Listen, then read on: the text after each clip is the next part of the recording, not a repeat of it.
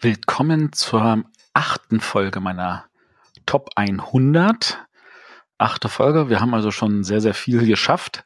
Wir sind im Alphabet auch weit hinten. Heute gehen noch die restlichen Spiele, die mit R beginnen, also ab RO bis zum Ende vom S. Und da haben wir gleich auf der ersten Stelle Robinson Crusoe. Ähm, ich glaube, ich habe schon oft genug erwähnt, ähm, ich liebe kooperative Spiele und ich spiele sie wirklich gerne. Und Robinson Crusoe füllt nicht nur diesen Spot hervorragend, gerade auch im Hinblick darauf, dass es sehr, sehr thematisch rüberkommt, sondern es erfüllt auch noch eine ganz, ganz andere wichtige Funktion, nämlich die beste Spielerzahl für Robinson Crusoe ist drei Spieler. Und ähm, ich finde, es ist immer sehr, sehr angenehm zu wissen, dass bestimmte Spiele mit bestimmten Spielerzahlen am besten funktionieren. Ähm, ich habe mehrmals schon erwähnt, äh, auch, als ich auch Churchill erwähnt habe, dass man äh, gerade mehr Spiele auch für drei Leute machen sollte. Ähm, ich verweise an dieser Stelle an Folge 2. Aber ähm, dass dieses Spiel wahrscheinlich auf der 3 so gut funktioniert, ähm, das hat, ist vielleicht noch nicht mal beabsichtigt gewesen. Es gibt halt mehr oder weniger eine Sonderregel, wenn man zu viert spielt, das, das eine fällt schlechter. Es gibt eine Sonderregel, wenn man zu zweit oder alleine spielt, da werden bestimmte Sachen einfach leichter. Aber man hat das Gefühl, von Anfang bis Ende mit drei ist es die perfekte Zahl, auch dafür perfekt austariert. Und auch dem Niveau haben wir das auch mehr oder weniger alles durchgespielt. Sowohl von dem Grundset als auch von der großen Erweiterungsbox, als auch einige von den Promo-Szenarien. Worum geht's bei Robinson Crusoe? Es geht darum, wir sind auf einer einsamen Insel gestrandet, wenn wir jetzt mal das Standard-Szenario nehmen. Und wir müssen halt gucken, dass wir irgendwelche Aufgaben erfüllen. Und dazu haben wir ein einfaches Worker-Placement-System. Und äh, wenn wir die Aufgaben erfüllt haben in der angegebenen Menge von Runden, sind wir glücklich. Nur, ja, ich, ich, ähm, das klingt jetzt alles sehr, sehr vage. Das Problem liegt wirklich an dieser Vielfältigkeit, die dieses Spiel bietet. Das erste Szenario ist noch ein relativ einfaches, ist, wir müssen eigentlich nur genug Holz sammeln, damit wir einen schönen Scheiterhaufen basteln. Äh, Scheiterhaufen ist das falsche Wort. Ich meine Holz-Lagerfeuerhaufen, damit wir da irgendwelche Signale machen können, wenn dann nachher ein Schiff vorbeikommt, damit der uns einsammeln kann, weil er uns gesehen hat. Das sagt sich natürlich viel einfacher, als es ist. Ähm, aber das ist tatsächlich noch das Einfachste. Dann gibt's aber auch welche, wo es darum geht, dass wir irgendwelche äh, Ureinwohnerstämme äh, begegnen und mit denen irgendwie hantieren müssen, damit sie uns nicht umbringen. Es gibt welche, wo wir mit irgendwelchen Tieren hantieren müssen. Es gibt eins, das ist sehr, sehr knackig, finde ich. Da ist in der Mitte ein Vulkan, der ausbricht und stückchenweise die Plättchen alle wegnimmt, also die Insel wieder verkleinert. Ähm, da komme ich jetzt mal vielleicht, um dieser Satz so etwas mehr Sinn macht, kurz auf die äh, Aktion, die man hat. Also man kann die Insel erkunden, man, am Anfang ist man nur am Strand ähm, oder man kann halt irgendwelche Sachen basteln aus denen, was man findet, irgendwelche Werkzeuge, eine Hütte, ein Unterschlupf, Dach, eine Befestigung gegen wilde Tiere. Man kann losgehen und irgendwelche Sachen äh, einsammeln. Man kann mehr oder weniger auf Abenteuer ziehen und schauen, was einen so findet. Dann gibt's große Kartenstapel für. Ähm, und am Ende des Tages muss man aber immer wieder mit dem Wetter kämpfen. Es fängt an zu regnen, es fängt an zu schneien, man muss genug Nahrung haben es ist, hat all die Elemente, die ein gutes kooperatives Spiel braucht und noch viel, viel mehr und eine hohe Varianz und gleichzeitig halt wirklich auch eine hohe Varianz an dem, was die Aufgaben sein können. Ähm, das wird, merkt man dann auch noch mal, wenn man die Erweiterung spielt. Da gibt es nämlich ein Szenario, wo man nicht mehr auf einer Insel ist, sondern äh, wo das Spielfeld halt einfach umgedreht wird und wir von einer Insel zu einer anderen reisen müssen und das Spielfeld dann nicht mehr so die leeren Felder so für, hey, hier könnte jetzt vielleicht irgendwas sein, sondern nein, hier ist jetzt alles Wasser und du musst dich hier so durchbewegen und stückchenweise zu dem Punkt kommen, wo die andere Insel ist. Also Robinson Crusoe so vielseitig und so grandios und genial, ähm, dass ich glaube, äh, es gibt keinen Fan von kooperativen Spielen, der nicht auch Robinson Crusoe Fan ist.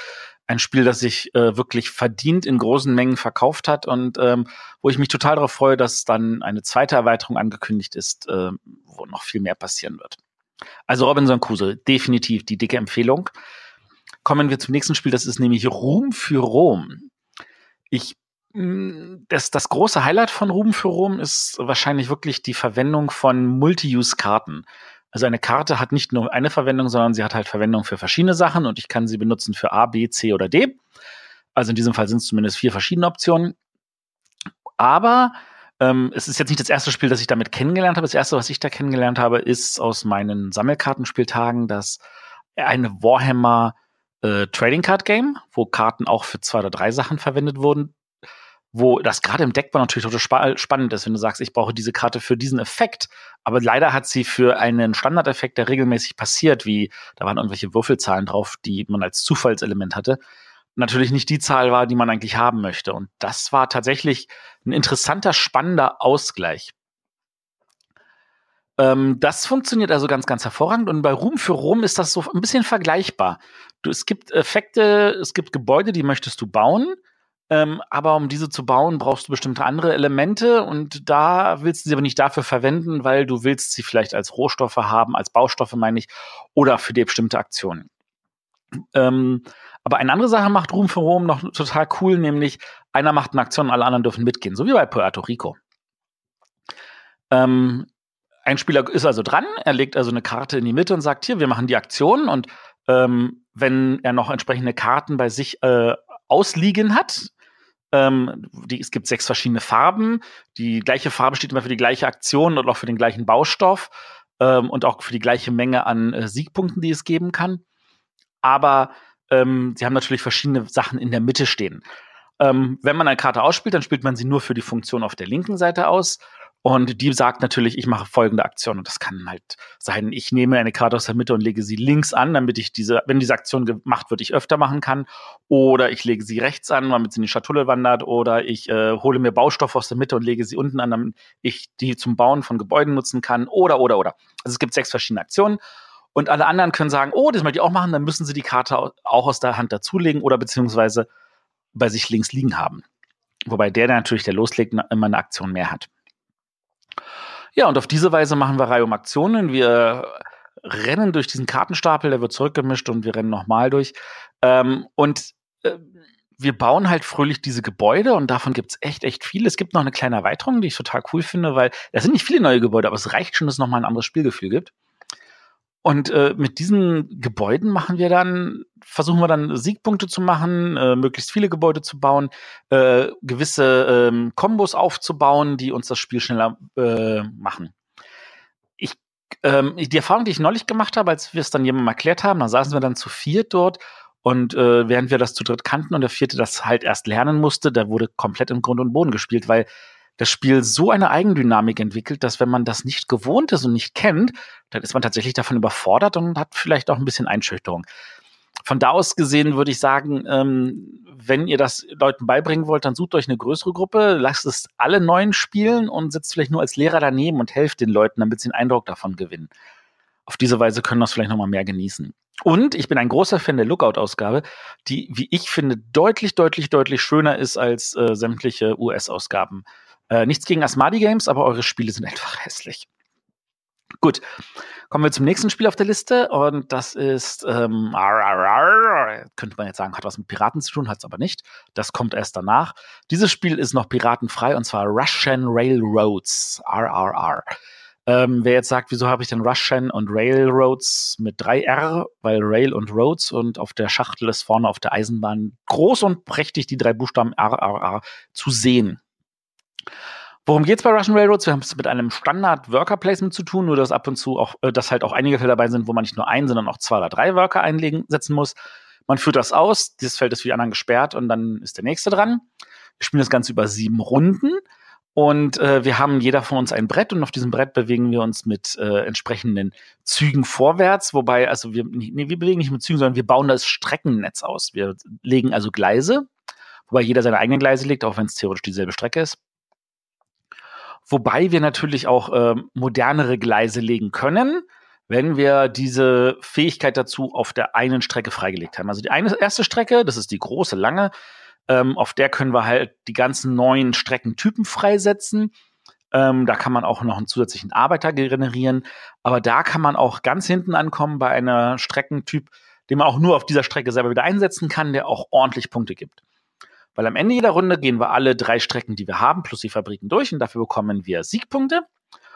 Und diese äh, Strecken, wert, äh, je, je, wertvoller diese, diese Strecken, die wir gebaut haben, sind, desto mehr Siegpunkte kriegen wir.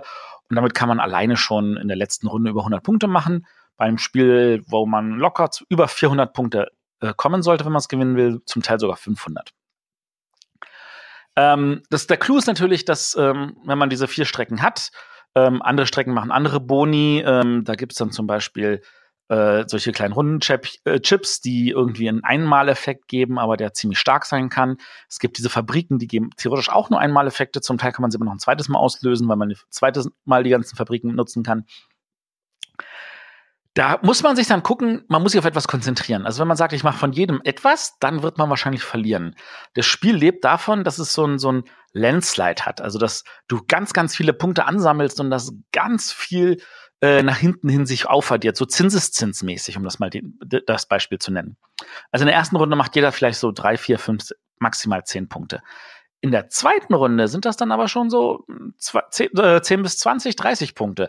Und in der siebten Runde sind das dann auch locker 100 Punkte und mehr. Ähm, und das muss man, man muss also eine Engine bauen, die das macht. Und das kann man nur, wenn man sich auf irgendwas konzentriert. Und man gewinnt nicht unbedingt, wenn man sich auf etwas konzentriert, weil andere natürlich sich vielleicht besser konzentriert haben oder geschicktere Aktionen gewählt haben. Aber man kann ähm, halt wirklich schauen, dass man diese verschiedenen Elemente, was nutze ich, was machen die anderen, auf welche Strategie kann ich noch gehen, ohne dass die anderen mir vielleicht mit den Aktionen in die Quere kommen, ist halt ein Worker Placement. Wenn die Aktion weg ist, ist sie weg. Was dieses Spiel noch hat, und das finde ich total grandios, sind diese Ingenieure. Davon liegen am Anfang sieben aus. Die bilden so eine Art ähm, Rundenzähler, weil jede Runde kann man davon einen kaufen und der ist dann weg. Und dann die nächsten zwei liegen da aber offen. Also man weiß natürlich, was auf der Rückseite auch drauf ist, aber ähm, die haben auch, sind auch ein Aktionsfeld.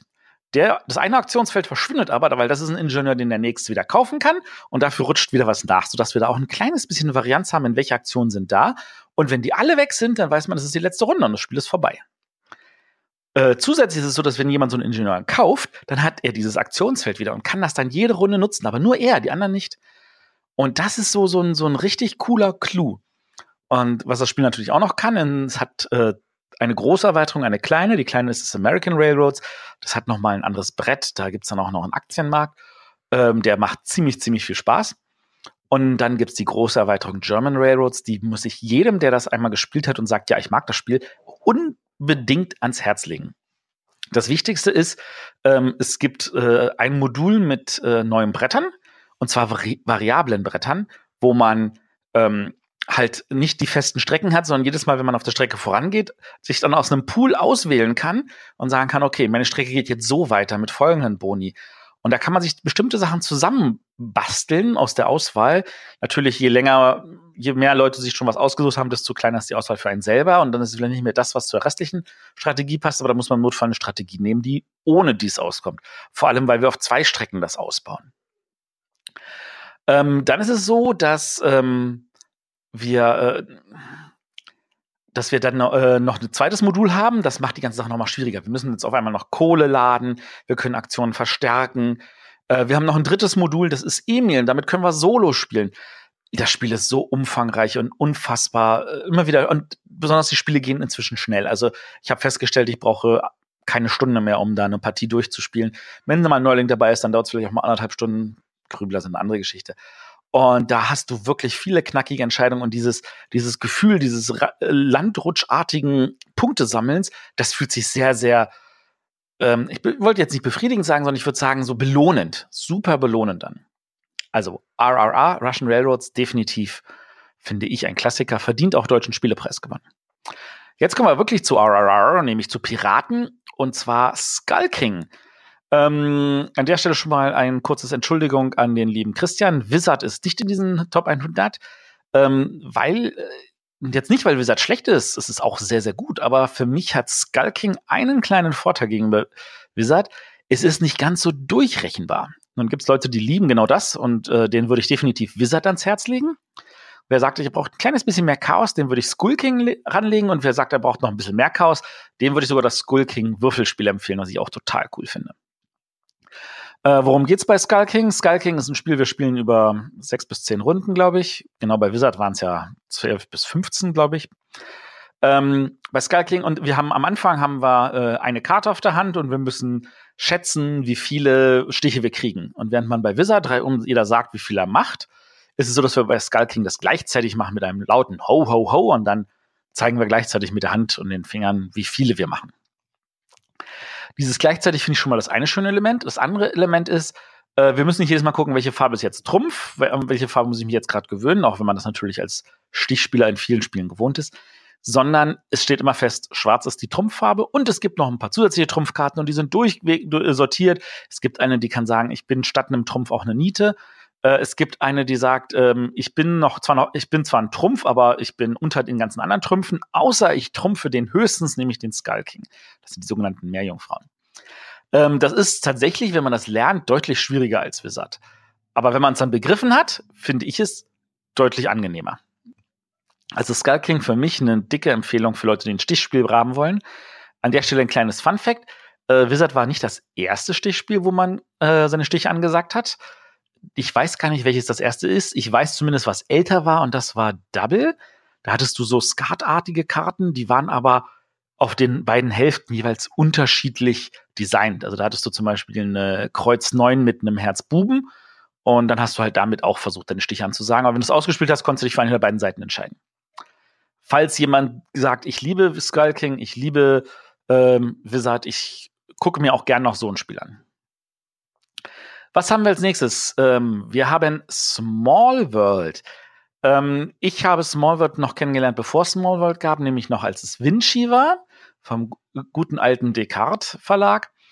Ähm, das Spiel war hässlich wie die Nacht. Es hat ewig gedauert, weil man hat gespielt, bis einer 200 Punkte hatte und oder 120 Punkte oder ich weiß schon, die Punktzahl weiß ich gar nicht mehr. Aber man hat halt gespielt, bis einer zu dieser gewissen Punktzahl gekommen ist und dann wurde noch irgendwie eine Runde rumgespielt. Und das konnte zum Teil sehr lange dauern, wenn alle so ein bisschen sich so verschanzt haben und man hat mit kleinen Markern gearbeitet und so. Das Spiel war halt alt. Und dann kam Small World und hat das Ganze peppig gemacht mit einer coolen Grafik, mit einer festen Rundenzahl, frei nach dem Motto. Dann wird halt geguckt, wer man die meisten Punkte hat. Mit viel mehr Völkern, viel übersichtlicher, viel einfacher, mit sehr einfachen Regeln, dass man nicht mehr überlegen muss, so, wer, wo zählt jetzt wie, wo, was, sondern du sagst einfach, da liegt ein Stück Pappe. Das heißt nicht, für jedes Stück Pappe brauche ich einen eine Einheit mehr. Und dann haben wir das wieder gespielt. Und zwar hoch und runter und hoch und runter. Und das liebe ich heute noch. Ähm, was sie bei Small World richtig gemacht haben, und das ist auch noch so eine Veränderung, ist, sie haben ein extra Spielbrett für jede Spielerzahl. Sie haben nicht ein großes Brett und im Notfall begegnet man sich weniger und das Spiel könnte länger dauern. Nein, du hast ein kleines, sehr, sehr tightes Brett für zwei und das ist mit etwas größer auf der Rückseite für drei und dann hast du noch ein zweites Brett drin für vier und auf der Rückseite für fünf und das brauchst du auch, damit jeder Spieler irgendwo die Möglichkeit hat, irgendwas zu machen. Und natürlich auch dann die äh, Rundenzahl entsprechend angepasst ist. Denn es gibt auch noch eine kleine Erweiterung, mit der kann man das zu sechst spielen.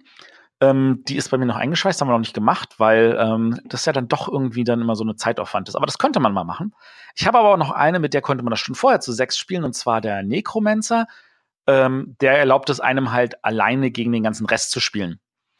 Und natürlich gibt es auch noch für ähm, Fans dann ganz viele kleine Erweiterungen und große Erweiterungen und es gibt Small World Underground, mit dem man nochmal mit ganz anderen Völkern und das kann man auch kombinieren und das Small World Realms, wo man die Gebiete komplett so witzig zusammenstellen kann. Ähm, und jetzt das, äh, in den letzten beiden Jahren gab es dann noch was mit fliegenden Inseln und mit ähm, also ganz, ganz viel. Und das ist wirklich ganz, ganz toll. Aber was, was leider nicht weitergab, und das ist in meinen Augen eigentlich die beste Erweiterung Small World, äh, und zwar, äh, es gab so einen Satz mit ähm, Ereigniskarten. Das waren irgendwie 50 Stück. Du brauchtest nur eine pro Runde. Das heißt, du hast auch relativ viele Spiele gebraucht, um sie erst, erstmal alle zu sehen. Ähm, aber du hast zu Beginn der Runde mal etwas aufgedeckt und das war eine Eigenschaft, die für die gesamte Runde galt. Das war sowas wie, das ist jetzt einfacher oder das ist schwieriger oder jeder muss das bezahlen oder jeder muss das irgendwie an den anderen geben oder jeder muss dieses, jenes, sonstiges machen. Und das war tatsächlich total witzig, weil du ganz, ganz viele tolle Sachen machen konntest. Small World, heute noch sehr gut, würde ich immer noch empfehlen. War übrigens an dem Tag, an dem das allererste iPad rauskam, 2011, war die Small World App schon im App Store. Es war so die erste Brettspielumsetzung überhaupt und die war schon echt, echt, echt, echt gut. Und die neue Brettspielumsetzung ist noch ein bisschen mal besser geworden, weil die erste ging nur genau für zwei Spieler. Du hast es iPad in die Mitte gelegt, beide haben sich dran gesetzt, haben drauf gespielt, mussten kein Spielbrett rauspacken. Mit dem neuen kannst du jetzt halt natürlich auch online spielen und mit mehr Spielern und so. Small World definitiv eine dicke Empfehlung. Jetzt kommen wir zu einem Spiel, das für mich unbegreiflicherweise etwas untergegangen ist. Das ist beim Hippodice mal irgendwann in den Top 3 aufgelandet und dann kam es vor ein paar Jahren bei Hans im Glück raus, und zwar die Staufer von Andreas Steding mit einem, wie ich finde, grandiosen Element. Äh, und zwar, wir haben auch so eine Art, ähm, also wir haben halt jeder drei Arbeiter, die werden am Anfang alle in die Mitte gelegt nach einer bestimmten Reihenfolge. Und die gehen wir einfach nach oben, von oben nach unten ab. Und jeder, der dran ist, kann sich für eine von zwei Aktionen entscheiden. Mehr ist es ja nicht. Entweder er macht, äh, er nimmt Nachschub, das heißt, er nimmt sich mehr Figuren und äh, irgendwelche Kisten, damit er einfach äh, mehr Figuren auch einsetzen kann. Dann setzt er sich an die linke Seite und ist damit äh, vorher dran. Also wer das ganz am Anfang macht, der kann sich natürlich dann sagen, okay, ich kann immer vorne bleiben, aber dann muss er mal als erstes Nachschub machen und äh, muss damit leben, wenn andere Leute was anderes ihm wegbauen. Oder man geht auf die rechte Seite, da muss man aber ans Ende gehen und die erste Figur, die darüber geht, ist auf jeden Fall in der nächsten Runde letzter. Und ähm, ich glaube, der erste und zweite kriegen dann noch einen Bonus äh, an Figuren, aber das ist jetzt nicht das Entscheidende. Aber wenn man diese Aktion macht, dann darf man äh, nämlich mit, äh, dann darf man nämlich die äh, Figuren, die man hat, ausgeben, um Mankala-mäßig äh, sich aufs Spielbrett zu legen. Da sind sechs Gebiete. Äh, man braucht eine Figur, um zu reisen. Also man beginnt halt in, äh, im ersten Gebiet nach dem König, dann im zweiten Gebiet und wenn ich da reinsetzen will, dann packe ich weitere Figuren auf das Feld, auf das ich rauf möchte. Und zwar so viel, wie da angegeben ist. Das geht von drei bis sieben. Äh, wobei natürlich nur eine Figur da liegt bleibt, der Rest kommt halt in das Gebiet. Und da liegen diese Figuren. Und dann, wenn ich, wenn ich wieder was machen will, muss ich wieder beim König losgehen und dahin und dahin. Und je weiter weg das Gebiet vom König ist, also maximal sechs Gebiete, desto teurer wird das natürlich. Und wenn ich jetzt wirklich sechs Gebiete weit reisen muss, plus noch da auf das Siebener und 13 Figuren brauche, das ist echt, echt viel. Sowas hat man nicht. Selten. Deswegen gibt's da natürlich ganz, ganz viele Kisten, die haben so Sondereffekte, die geben einem zusätzliche Figuren oder sie erlauben, erlauben es einem zu reisen, ohne dass man Figuren abgibt oder sie erlauben es einem eine Figur reinzustellen, ohne dass man die weiteren Figuren abgeben muss. Wenn man die kann ich auch kombinieren. Ich kann sagen, oh, ich lege hier kein Reisen, kein Bezahlen und nehme einfach eine Figur und lege sie auf ein beliebiges drauf und zack, erledigt. Aber es kostet einen natürlich Aktionen, auch die zu, diese Kisten zu bekommen. Erst wenn ich mich irgendwo reingestellt habe, bekomme ich eine Kiste oder ich nehme den Nachschub. Aber dann könnte sich jemand anderes mir schon wieder weggenommen haben, das Feld, auf das ich rauf will. Und wenn alle sagen, okay, wir sind damit mit unseren drei Aktionen durch, weil man für jede dieser drei Aktionen immer einzeln entscheidet, dadurch ändert sich auch die Reihenfolge immer, aber man sieht sie deutlich in der Mitte. Ähm, ja, dann äh, wird geguckt, äh, wohin reist der König und dann äh, gibt es immer mehrere Felder, wo feststeht, ähm, wo diese Figuren ähm, gewertet werden. Also da wird, da, es gibt immer ein, Ge ein Gebiet namentlich erwähnt wird. Es gibt ein Gebiet, wo es darum geht, stehen da die meisten Figuren oder steht da der König oder stehen da die wenigsten, solche Sachen. Und wenn nachdem beide Gebiete gewertet werden, wird geguckt, okay, dann wird hier nachgefüllt, dieses jenes gemacht, äh, der König reist und auf jedem Feld, auf dem er gereist ist, kriegt man seine Figuren wieder. ist auch eine Möglichkeit, seine Figuren also wiederzukriegen. Ja, und dann äh, nach ungefähr äh, fünf Runden ist das Spiel vorbei. Super flott, spielt sich in 15 Minuten pro Spieler Einfach nur grandios. Das war die Staufe von Andreas Steding. Kommen wir zum nächsten Spiel und zwar Stichmeister. Hatte ich schon mal Stichspieler erwähnt? Ich glaube, ich hatte heute schon mal ein Stichspiel erwähnt. Das wird nicht das letzte sein, das ich heute erwähne. Stichmeister ist für mich, boah, ist das Wahnsinn. Also das ist, das ist ein Stichspiel, wie man es einfach lieben muss. Es geht für drei bis fünf Spieler. In meinen Augen, Leute, spielt ruhig zu viert oder fünft. Es gibt äh, einen normalen Kartensatz, vier Farben mit den Zahlen von 1 bis 15 und die werden einfach runtergespielt. Man muss die Stichfarbe bedienen und ähm, wer die meisten Stiche hat, also für jeden Stich, den man kriegt, kriegt man einen Punkt. So, das ist noch relativ einfach. Aber da liegen nicht nur diese Stichkarten drin, sondern man, es liegen auch noch mal genauso viele Karten drin mit Stichregeln.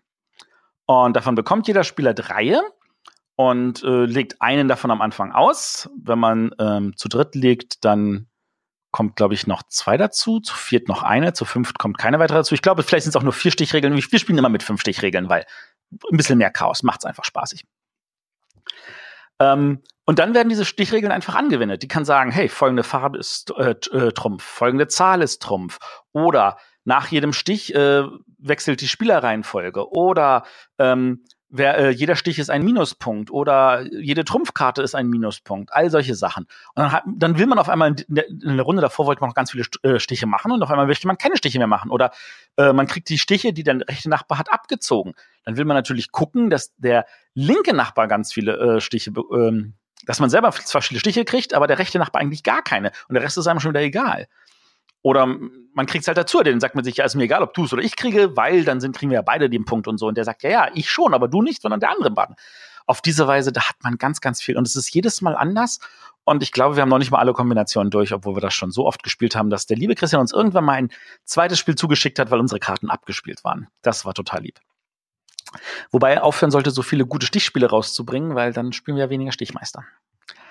Ähm, kommen wir zum nächsten Stichspiel, was leider nicht mehr bei Amigo ist, aber ich auch dort kennengelernt habe. Und ich würde sagen, das ist eins der älteren guten Stichspiele. Achso, Stichmeister kurz noch erwähnt von Friedemann Friese. Ein, ein Friedemann-Spiel, das nicht mit F beginnt. Nicht sein einziges, aber definitiv eins davon. Und wir verzeihen es ihm, weil es halt bei Amigo erschienen ist und nicht bei 2F. Genau, zum, kommen wir zum nächsten Spiel, zum achten heute, und zwar Sticheln. Sticheln ist eigentlich wirklich total easy. Jeder äh, bekommt Karten auf die Hand, die sind in äh, sechs verschiedenen Farben mit Zahlen von äh, 1 bis, ich glaube, nee, von 0 bis 12, 15, ich glaube 15. Ähm, wir legen eine Karte davon vor uns aus. Das ist unsere Ärgerfarbe. Alle Karten in der Farbe sind besonders böse zu uns. Äh, alle anderen Karten sind, glaube ich, nur ein Minuspunkt. Und dann ist es so, dass wir ähm, einfach normal spielen aber es gibt keine Bedienpflicht. Also wenn ich mit Rot rauskomme, müsst ihr kein Rot spielen. Aber wenn ihr nicht Rot spielt, dann sticht ihr. Alle anderen Farben sind, außer der, die mit der mal rauskommt, sind Trumpf. Und eigentlich will man natürlich keine Stiche bekommen, weil ähm, jeder Stich, den man macht, sind effektiv Minuspunkte. Ja, nicht ganz, also es sind natürlich auch ein paar Pluspunkte dabei. Ähm, und damit muss man dann schauen, so, ah, kriege ich jetzt den, kriege ich den nicht? Ähm, wo, wo kann ich jetzt reinlegen? Kann ich diese Karte noch loswerden? Gibt es diese Farbe noch bei den anderen? Sticheln ist äh, wirklich so ein, so ein ganz, ganz einfaches, grandioses Stichspiel, ähm, wie das eigentlich ähm, nie aus dem Programm hätte fliegen können. Aus irgendeinem Grund ist es da rausgeflogen, aber ein anderer Verlag hat es gleich aufgegriffen. Ähm, Sticheln, wirklich, wirklich, wer Stichspiele mag, der muss das mal gespielt haben. Kommen wir zum nächsten Spiel und das ist Straßburg.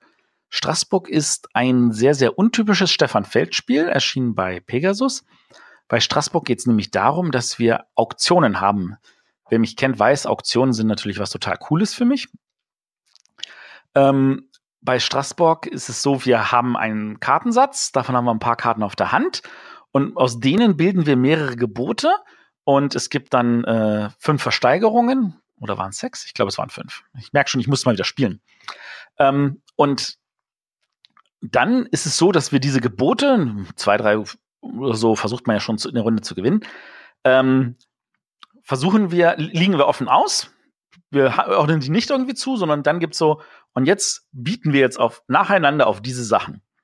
Und dann nimmst du, wenn du dran bist und sagst, okay, wir bieten da drauf, kannst du entweder sagen, ne, ich bin raus, oder ja, ich decke diese Karten auf und biete damit.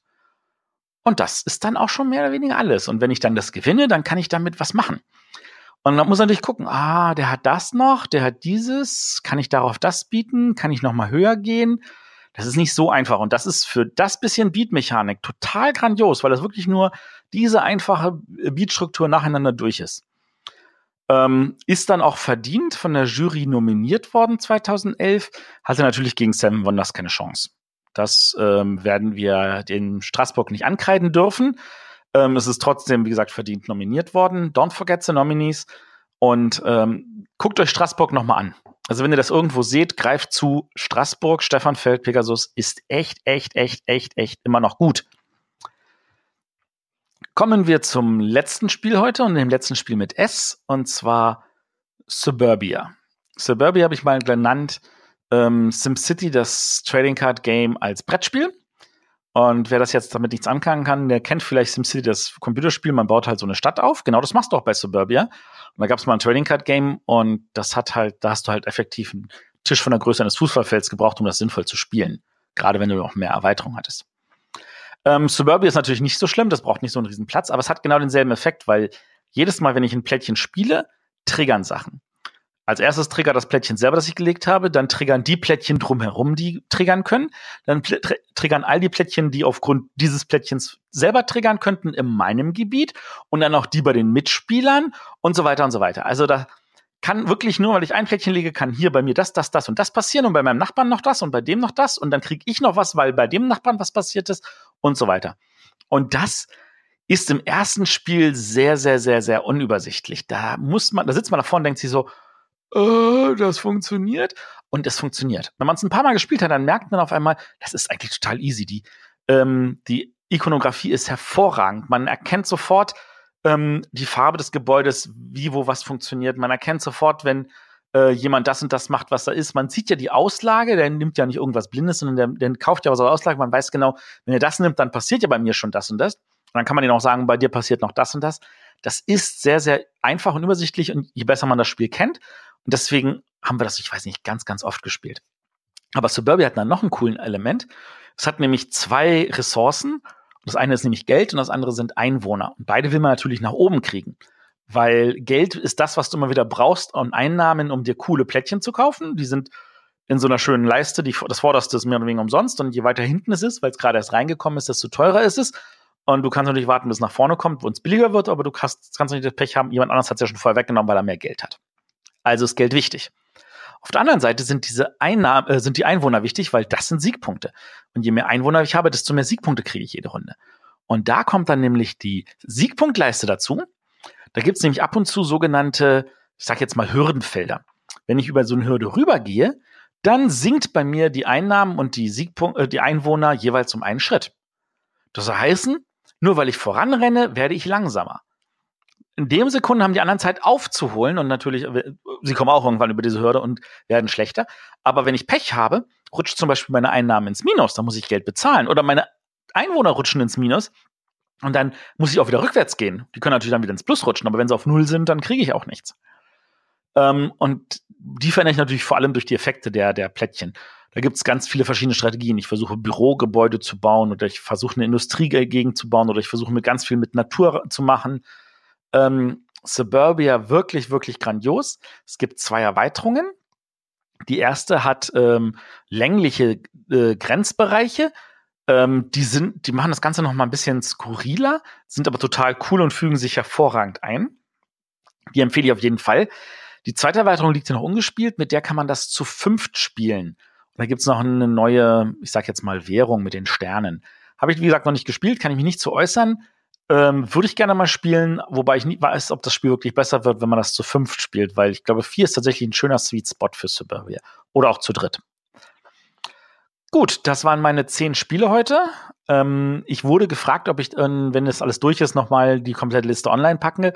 Das kann ich natürlich machen, ist gar kein Problem. Ähm, von da aus gesehen freue ich mich einfach, wenn ihr das nächste Mal wieder einschaltet bei Teil 9. Bis dann, tschüss.